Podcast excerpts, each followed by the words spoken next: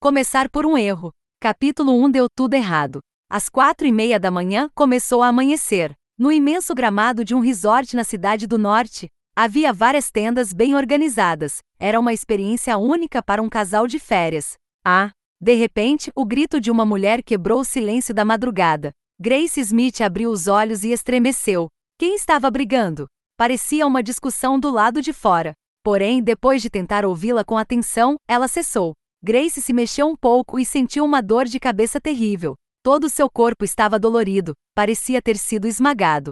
Oh, eles finalmente tinham dormido juntos. Ela se lembrou de que finalmente havia consumado o ato mais íntimo com Simon Brown. No dia anterior, ele havia preparado um jantar na fogueira para se declarar a ela, e Mary Smith, a irmã mais velha dela, os parabenizara com o rosto pálido. Grace havia desmaiado ao beber a taça de vinho que sua irmã lhe entregará. Então, mais tarde, depois de acordar de um sonho, ela tomara a iniciativa no relacionamento. Eu não sei. De repente, a voz ofendida de Marie soou de fora. Simon, eu realmente não sei como isso aconteceu.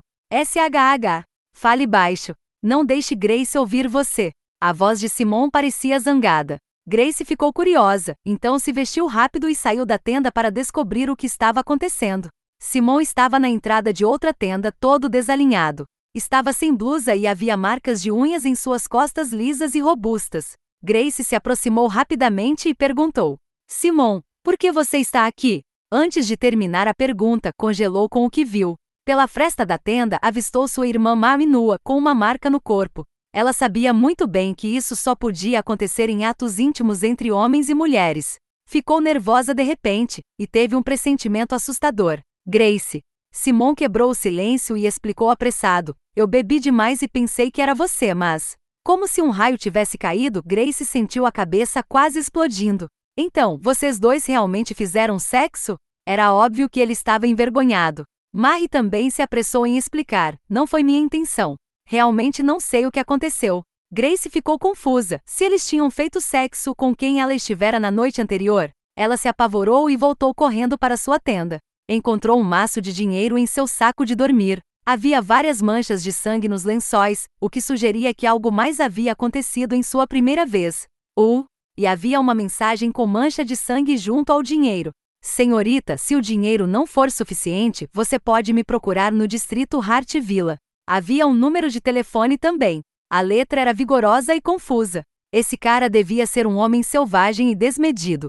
Apertou as notas e ficou com raiva. Ele achava que ela era uma prostituta? Isso era muito humilhante. Quando saiu da tenda novamente, Simon e Ma estavam esperando por ela. Mari avançou para segurar a mão dela e pediu desculpas. Ei, ei, me desculpe. Eu realmente não sei como isso aconteceu. Grace ficou atordoada. De repente, Mary olhou para o pescoço dela e viu as marcas. Ela exclamou: Que marcas são essas no seu pescoço? Grace ficou tonta e seus olhos negros encontraram os olhos chocados da irmã.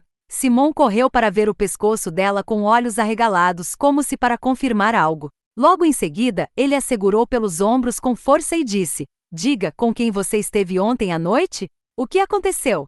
Ela teve vontade de dizer: Pensei que ele fosse você. No entanto, para que explicar? Então simplesmente ficou em silêncio. Diante da falta de resposta dela, Simon rosnou em voz baixa: Diga-me, quem foi? Faz alguma diferença saber quem foi? Ela disse com indiferença. Simon, não podemos mais voltar. Esqueça isso. Você e minha irmã têm a minha bênção.